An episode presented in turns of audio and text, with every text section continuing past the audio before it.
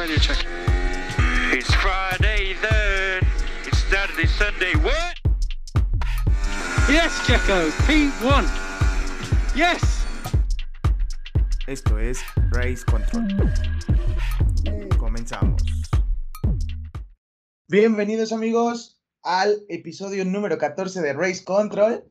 Ahora sí aplicamos un chiquito Pérez. Esta semana regresamos más fuertes ya que la semana pasada no tuvimos podcast. Mi nombre es Rodrigo y como siempre, como cada, cada episodio, me acompaña Daniel. ¿Cómo estás?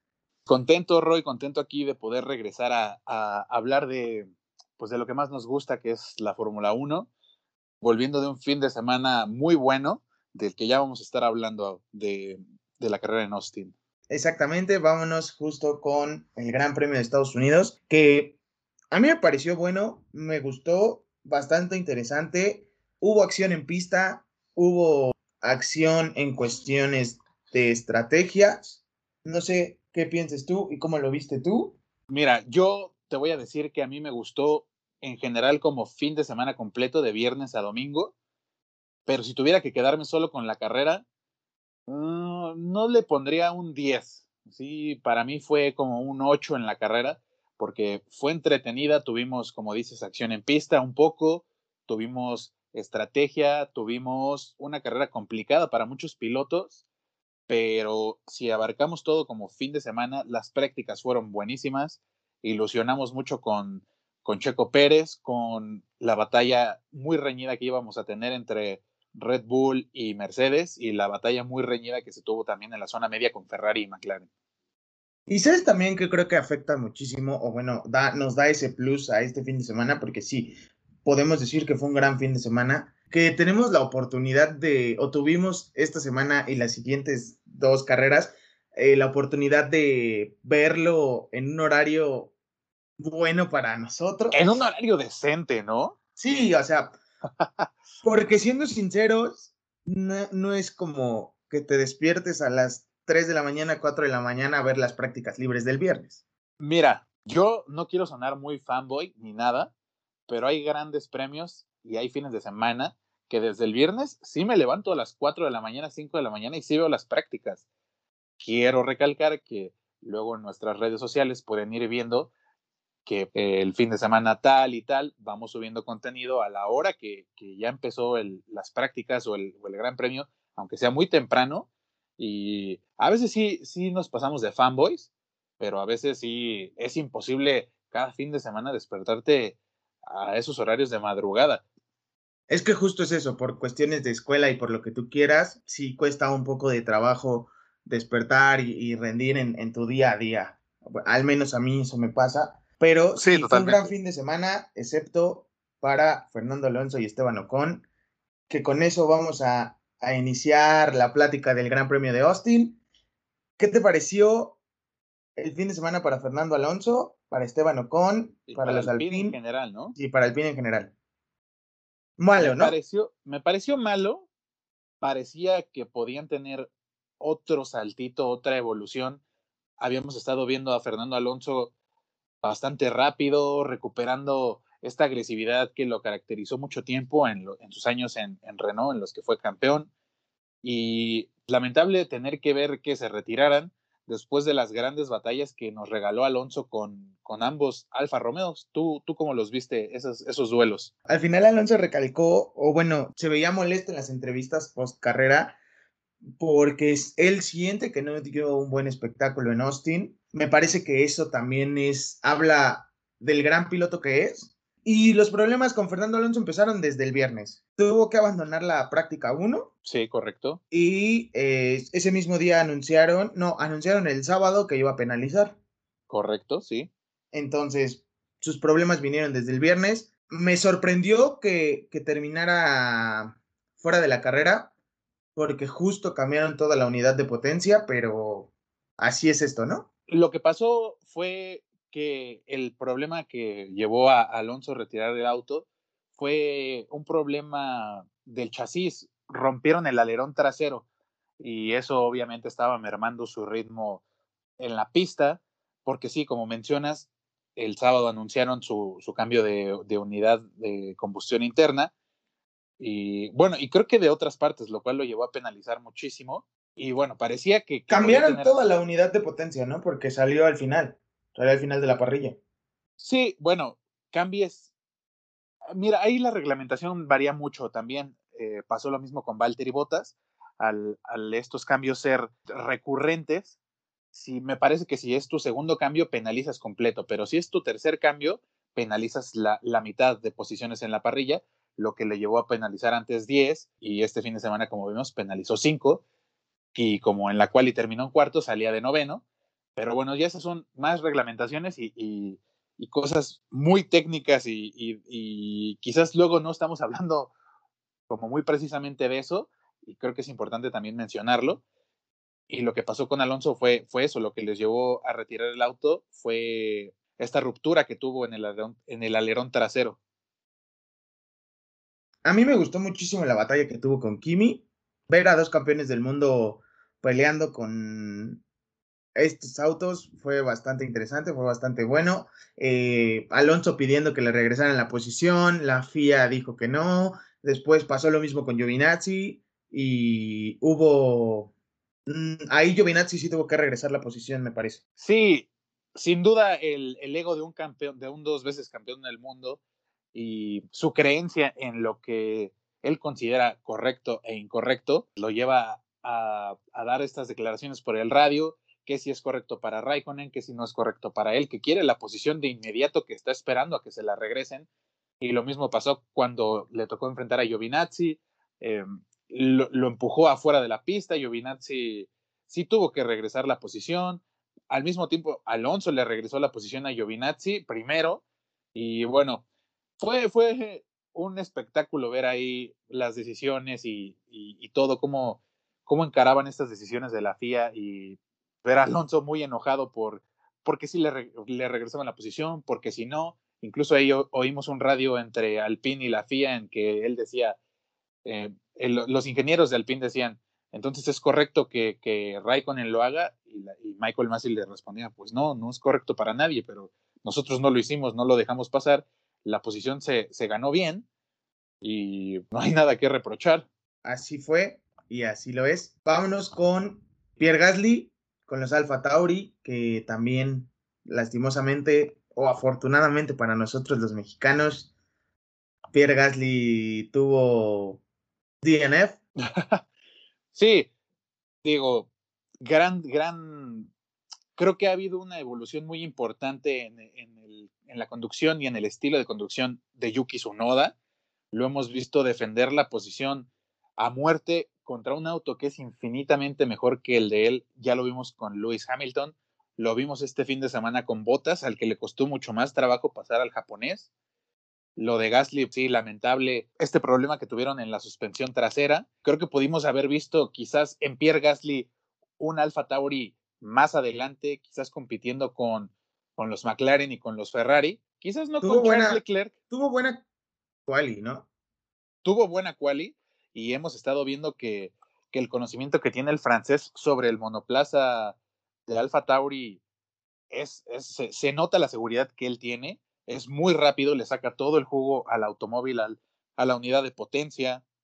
Creo que se nota que también en él ha habido una progresión y, y yo considero que por eso. Progresión en pista y progresión como piloto, pero mentalmente sigue odiando a Checo Pérez, sigue pidiendo el asiento. Sigue frustrado, sigue frustrado. Sigue frustrado, exactamente, sigue pidiendo el asiento de Red Bull. Y me parece que Checo estas semanas ha hecho valer su posición en Red Bull y por qué Pierre Gasly no está en ese asiento.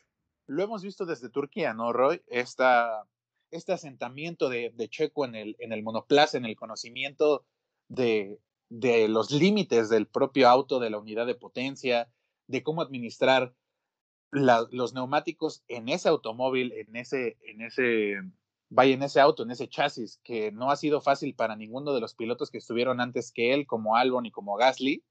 Es un auto muy difícil de, de dominar, de entender, más si vienes de siete años conduciendo un monoplaza totalmente diferente.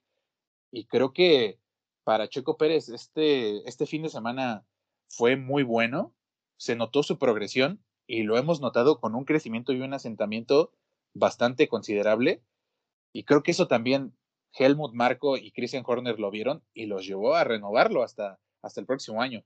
Así es, vamos a poder disfrutar de Chequito Bebé una temporada más en Red Bull. Mientras tanto, y hablando ahí entre la pelea de media tabla, o bueno, más bien por el tercer lugar, Carlos Sainz, Charles Leclerc, Daniel Ricciardo y Lando Norris. ¿Qué te parece que tuvo un mejor desempeño este fin de semana de los cuatro? Creo que si nos vamos a la posición en parrilla, podríamos decir que Leclerc, Leclerc siempre estuvo lejos de, un poco más lejos de esta pelea por el quinto lugar. La, la pelea la vi más entre Ricciardo, Sainz, Norris de repente se desvaneció un poco, no fue su mejor fin de semana en general. Pero tú, tú, tú. ¿qué Cabe destacar que Lando Norris lleva dos carreras puntuando bajo, ya perdió el tercer lugar de, del mundial, no, el cuarto lugar del mundial de pilotos con Checo. El cuarto, sí. Por un puntito. Por un puntito, pero Checo ya está, ya está arriba de, de Lando. A mí me parece que el que más disfruta el Gran Premio de Estados Unidos es Daniel Ricardo se le veía muy cómodo, eh, muy en ambiente, incluso salió con un jersey de la Universidad de Texas. Su posición todo el tiempo estuvo peleando con Leclerc. Ferrari este fin de semana tuvo un mejor rendimiento que, que McLaren. Sí, bueno, creo que el rendimiento de, de, del auto en general, de los motores Mercedes, no fue sobresaliente más que más que para, obviamente, el auto de Mercedes, el, de Lewis Hamilton y el de Valtteri Bottas, que cerraron con tiempos exactos de, de 1.30, vueltas muy rápidas, el, ritmo lo tenían. Simplemente lo que nos va a llevar a, nuestro siguiente tema, nuestro siguiente punto, que, serían las tres primeras posiciones. Lo que hizo Verstappen al final de la carrera fue impresionante. Exprimió ritmo, exprimió gomas de donde no había nada sacó a Lewis Hamilton de zona de DRS para cubrirse la posición perfectamente. La estrategia agresiva del undercut les funcionó, quién sabe cómo, porque el ritmo que traía Hamilton y la estrategia de Hamilton tampoco era mala, solo que la ejecución y la agresividad que mostró Red Bull fue muchísimo mejor. Sí, definitivamente les ganaron con el undercut este fin de semana. Además, hubo un punto clave en, la vuelta 55, cuando Max Verstappen está detrás de Mick Schumacher. Sí. ¿Recuerdas esa parte de la carrera? Eh, ahí todo el mundo pensaba que debido al tráfico, Luis Hamilton iba a poder acercarse a Max y poder activar el DRS. Correcto. Max, a través del radio, les dice que avisen para que Schumacher se haga a un lado, pero Max le recorta distancia a Mick Schumacher y le permite abrir el DRS. Sí, exacto. Mucha gente, de hecho, yo he visto que en los grupos, perdón, sí, termina. Y ahí es donde Max Verstappen le vuelve a sacar, eh, me parece que fue un segundo de distancia, ¿no? Sí, es le vuelve a sacar el, segundo de distancia que hace que, que Luis Hamilton, por ende, ya no pueda activar el DRS y ahí es donde termina la carrera. Todo esto fue en la vuelta 55. Sí, te decía que he visto mucha gente en grupos y, y, y demás, como estaremos muchas personas aficionados a la Fórmula 1 que estamos en grupos de WhatsApp, de, de Facebook, de buscamos, buscamos en Twitter, en todos lados. Y, mucha gente se preguntaba por qué Verstappen pudo activar el DRS y Hamilton no. Y, como comentas, al, al, Verstappen haberse acercado a Mick Schumacher y estar a menos de un segundo, o a un segundo como mínimo, la zona de detección de DRS le permitió en la recta principal poderlo activar, lo que le permitió a Verstappen sacarle punto .6, punto .8 más que le permitieron no darle el DRS a Hamilton, cosa que Hamilton nunca pudo lograr porque nunca se encontró en la zona de detección de DRS a menos de un segundo.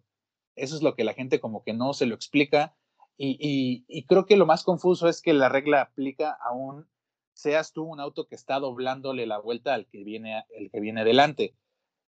Aunque no estuvieran peleando por posición en la pista. De hecho, ya le había sacado dos vueltas. O sea, en ese momento fueron, cuando le sacó la segunda vuelta.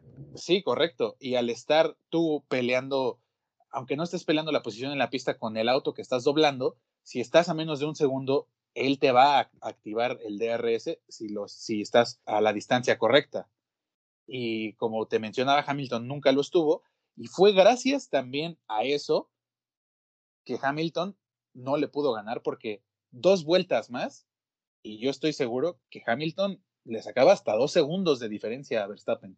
Tú comentas esto de, las, de los neumáticos.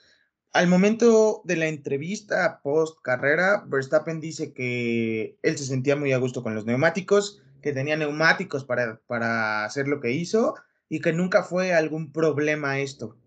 No sé, porque en la comunicación de radio, cuando termina la carrera, le dice Christian Horner a Max que gran trabajo y, y que tenía Luis Hamilton ocho, ocho vueltas más frescos en los neumáticos, ¿no?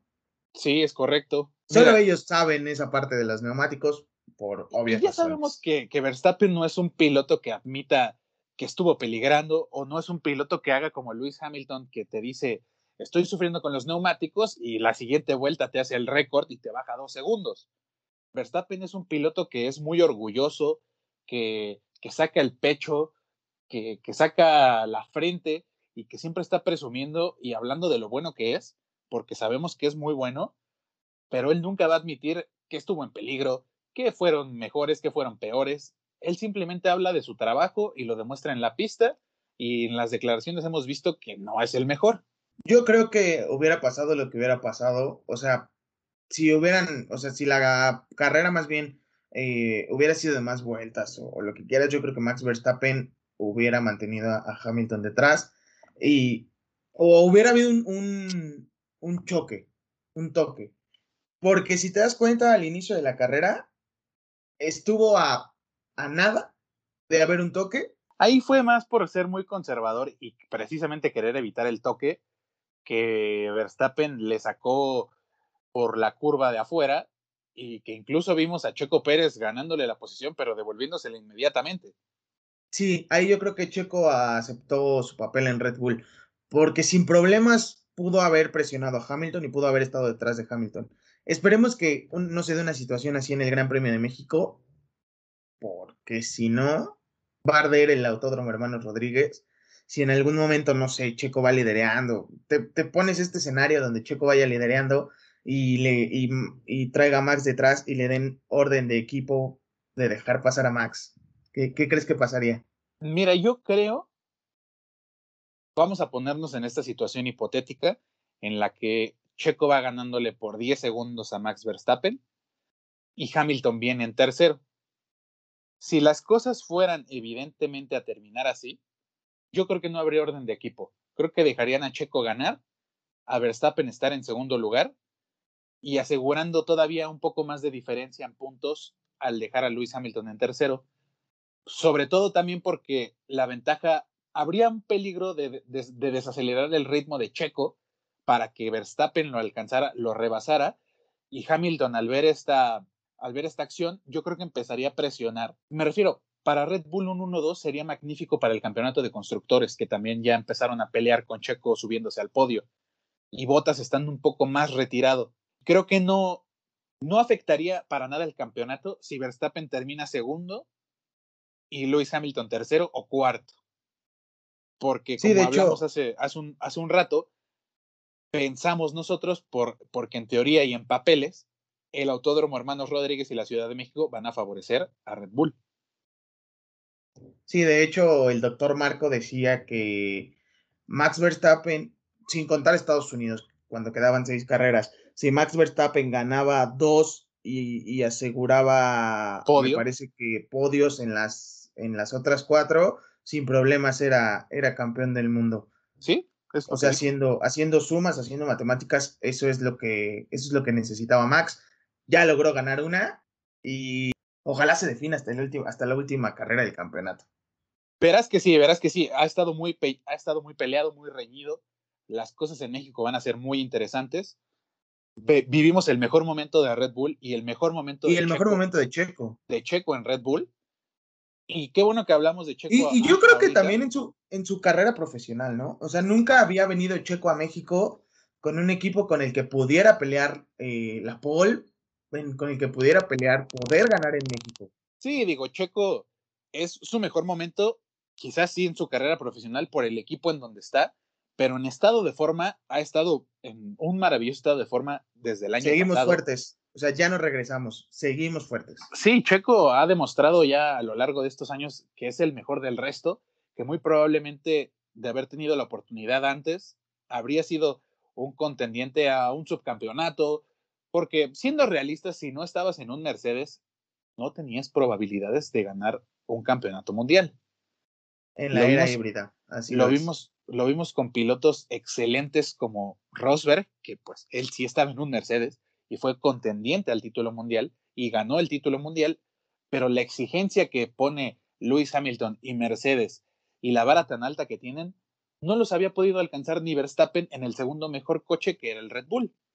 Entonces Checo no lo iba a lograr en cualquier otro carro, pero sí, sí logró ser mejor que el resto. Sí logró ser mejor que McLaren, que Ferrari en algunas temporadas, que Williams, que ha venido en declive por también muchas temporadas. Esperamos verlos recuperarse pronto porque es una histórica de la Fórmula 1.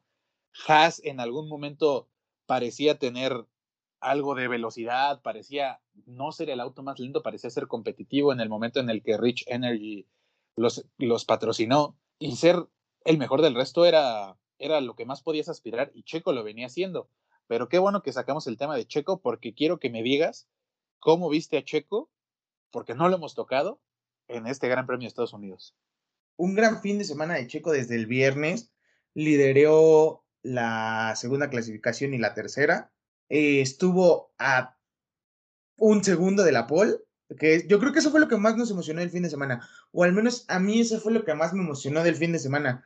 Cuando Checo bajó el tiempo para la pole, dije, no, pues esto no puede, esto no puede estar pasando. Parecía que iba a suceder, parecía. Exactamente, o sea, se quedó a muy poco de, de ganar esa pole, de tener la pole, y, y, te, y hubiera sido increíble que Checo hubiera tenido la pole, pero luego Max mete una vuelta increíble y ya.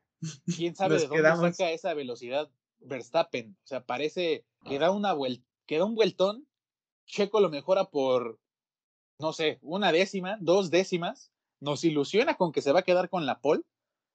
Verstappen saca una vuelta alucinante y luego Hamilton también saca otra vuelta y es cuando Checo queda en, en, la tercera, ¿no? Pero ¿sabes qué me ilusionaba más ahí? No, no Checo llevándose la pole, porque tú y yo sabíamos que si iba a haber un contendiente por conveniencia de Red Bull a ganar la carrera, iba a ser Verstappen. No iban a dejar a Checo competir por ganar este gran premio, porque este circuito sí favorecía relativamente a Mercedes. Aquí quien tenía que ganar y acrecentar la ventaja para los circuitos venideros iba a ser Max Verstappen. Pero lo que más me ilusionó fue ver que la diferencia entre Checo y Hamilton era casi nula, era casi inexistente en el ritmo a una vuelta. Hamilton le sacó el tiempo por, por milésimas. poco, por y eso me ilusionó y me hizo pensar que probablemente iban a estar haciéndole sándwich a Hamilton todo el tiempo y que podíamos ver un 1-2. Y lo hicieron con los y lo hicieron con los undercuts porque ambos lo hicieron.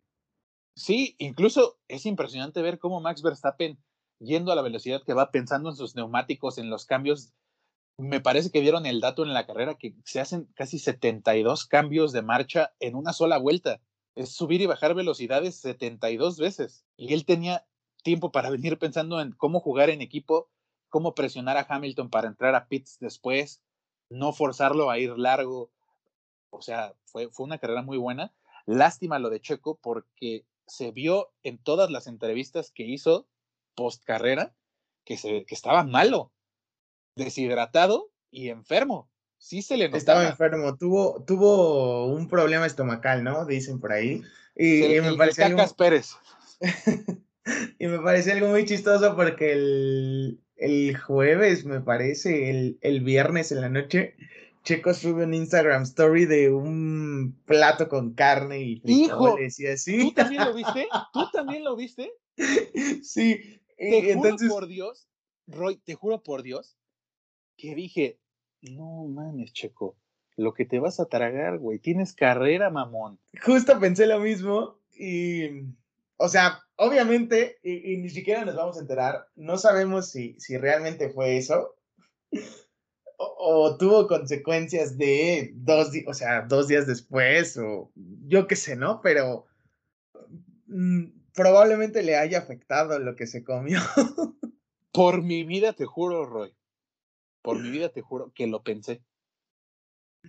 Creo que todos lo pensamos. O sea, incluso yo vi también después ese, ese domingo diferentes comentarios en Facebook sobre ese platillo. Se veía atascado, ¿no? Se veía como si se lo fuera a comer su papá y él. Sí, sí, sí, pero al parecer solo se lo comió Checo. Digo, y aquí las consecuencias en carrera. Y el domingo las consecuencias, agrégale que su sistema de, de hidratación no funcionó desde la vuelta 1. Pero me parece el sistema de hidratación en una carrera a temperatura ambiente de 30 grados y de 50, grados en el cockpit. En el Nomex, sí, con el Nomex. Pero una gran, una gran carrera de Checo, de verdad. Fue una gran carrera y fue un gran fin de semana. Todo el tiempo Checo tuvo ritmo. Y eso es lo que más destaco, porque justo va a llegar con un gran ritmo y con, con esta motivación del Gran Premio de México. No me quiero imaginar lo que va a ser el Foro Sol en semana y media. Sí, ya muy prontito lo tendremos por aquí. Incluso vamos a la siguiente semana. Lamentablemente no vamos a ir. Sí, no, te digo, pero no me quita la emoción el que estén en mi país pero vamos a ir a, la Fórmula 1. Vamos a ir a la Fórmula 1 para pobres. Correcto, sí, al, al, al showrun. Al showrun, sí, exacto. Entonces, igual y generamos algo de contenido ahí en el, en el showrun de Red Bull y vemos qué pasa. Te iba a preguntar, ya para cerrar esto, o, sea, bueno, dejando de lado el fin de semana de Checo, ¿crees que Luis Hamilton tenga que cambiar la unidad de potencia otra vez? Todo indicaba que sí todo indicaba que podía ser. Es que no, no todo indicaba. Todo indica a que, a que es necesaria. Sí, estaba, estaba escuchando una entrevista de Toto Wolf donde dice que, que están analizando por, o sea, de alguna manera van a perder puntos. Ya sea si el motor de Hamilton falla y quedan con DNF o penalizan y salen atrás ha usado cuatro unidades de potencia Luis Hamilton. La última la estrenó en Turquía, pero no es confiable. Raro ver esto en la unidad de potencia Mercedes. Pues no es tan, pues es que no es tan raro. Yo creo que la, competitividad que ha habido este, esta temporada en Fórmula 1 hace esto. Valtteri lleva seis. Sí, pero precisamente eso es lo raro, que la fiabilidad del motor Mercedes, que ha sido el dominante de la era híbrida, esté decayendo justo tanto en esta temporada, creo que no, no, no se van a arriesgar a tener un DNF porque un DNF significaría que Verstappen, el campeonato. Que Verstappen sería el nuevo campeón sin mucha resistencia. Entonces, en mi opinión, lo que van a hacer es llegar a México, ver las, el, el cómo van a ajustar el, carro, el mapa motor, la unidad de potencia, ver cómo rinden las prácticas libres 3. O es que depende. las prácticas libres 1. O sea, el, estrenó motor en Turquía. O bueno, puso partes de motor nuevo en Turquía. Y el, y el motor anterior, o sea, la unidad de potencia 3, es la que está usando en, en viernes y, y en sábado en las, en las libres. O sea, van cambiando los motores. Mira, yo como te digo, y pareciera lo más evidente, lo van a probar, van a probar la unidad de potencia que tienen nueva, la que usan para correr, porque tienen que, que determinar si este aire de la Ciudad de México les va a permitir no forzar de más el motor y arriesgarse a no terminar. Y lo más probable es que si este, este fin de semana en la Ciudad de México no sea una carrera que potencialmente sea una victoria asegurada para Mercedes, lo, lo, lógico sería cambiarlo aquí, en donde no van a puntuar demasiado, donde la ventaja la tiene Red Bull, y luchar en Brasil, que la ventaja no es tan evidente para Red Bull, y tratar de, reponer en puntos. Y, tratar de reponer puntos en las últimas tres carreras, que además se corre en un clima eh, relativamente más cómodo, o sea, de noche. Sí. Y ahí, y ahí tratar de recuperar los puntos que hayan perdido en México. Entonces, ¿tú crees que Luis Hamilton va a penalizar en México? Yo creo que sí, sí, sí, sí me arriesgo a decir. si, si Luis Hamilton penaliza aquí en Ciudad de México, va a ser el fin de semana perfecto para los Red Bull. Tendrían todo en, en charola de plata. Necesitaría Checo seguir demostrando este gran ritmo y esta, esta gran conexión que ella tiene con el monoplaza, con el RB16B. Y creo que sería un, un, buen examen para, para lo que resta de la temporada con Checo Pérez. Así lo es. Y como mención especial o como mención, o sea, hablar también de esta parte, terminó la W Series con Jamie Chatwin como campeona del mundo por segundo año consecutivo. Por segundo año, exactamente. Me parece que no le dan tanta difusión a esto y tendríamos que, también adentrarnos en, esta categoría de, automovilismo. ¿Tú qué piensas? Sí, me parece que está bien darle esta difusión. Las, las mujeres también han demostrado tener una gran capacidad en esta W Series. Muchas de ellas son pilotos en muchos otros campeonatos, esta W Series trata de dar este escalón que no tienen esas otras categorías hacia la Fórmula 1, tratando de hacer llegar a una, a una mujer a la Fórmula 1. Y me parece también importante mencionarlo, gran también trabajo el, el, de Chadwick, una piloto que también ha demostrado que el automovilismo en Gran Bretaña es, se lleva en la sangre. Sí, era lo que te iba a comentar, es británica.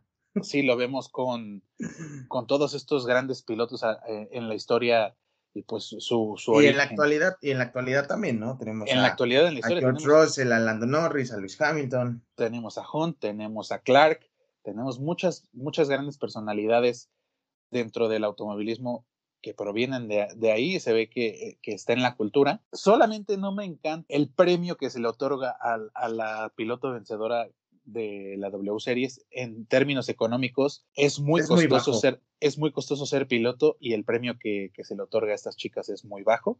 Sí, son 500 mil dólares.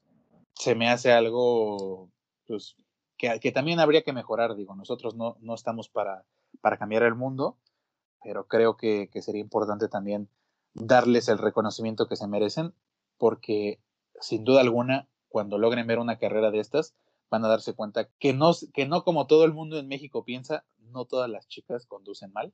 Hay muy grandes pilotos, hay muy grandes conductoras y desde aquí, desde el equipo de Race Control, felicitamos a Chadwick por su gran trabajo por segundo año consecutivo, lograr llevarse el, el campeonato de la W Series. Y también le dan puntos en su superlicencia, entonces me parece que, como dices, es un escalón para que en algún momento puedan subirse a un, a un Fórmula 1, ya sea eh, para pruebas, ya sea que estén como, como un piloto de reserva o en algún momento verlas competir en, de lleno en Fórmula 1. Con esto cerramos el, el, podcast del día de hoy. Tus redes sociales, Daniel. En Instagram ya saben que nos encuentran como daniel.imx, la de... Ese es, ese es mi Instagram personal. También estamos como race-control-mx y en TikTok como daniel.f1mx. A mí me encuentran en Twitter como RoyJuar09 y en Instagram como RodrigoJS9. Eh, el Facebook de Race Control es Race Control. no se olviden que también nos, nos, deben de estar siguiendo ahí para no perderse horarios, eventos, todo esto que va a acontecer en la Ciudad de México acercándose ya al Gran Premio. Como lo mencionamos hace un rato, el showrun. Eh, nos escuchamos la siguiente semana con la previa del Gran Premio de México. Pues bueno, amigos, un placer, Roy, haber estado en este ya décimo cuarto eh, episodio de Race Control. Ojalá nos, nos, nos escuchemos la próxima semana. Claro que sí, nos vamos a escuchar la siguiente semana. Hasta luego.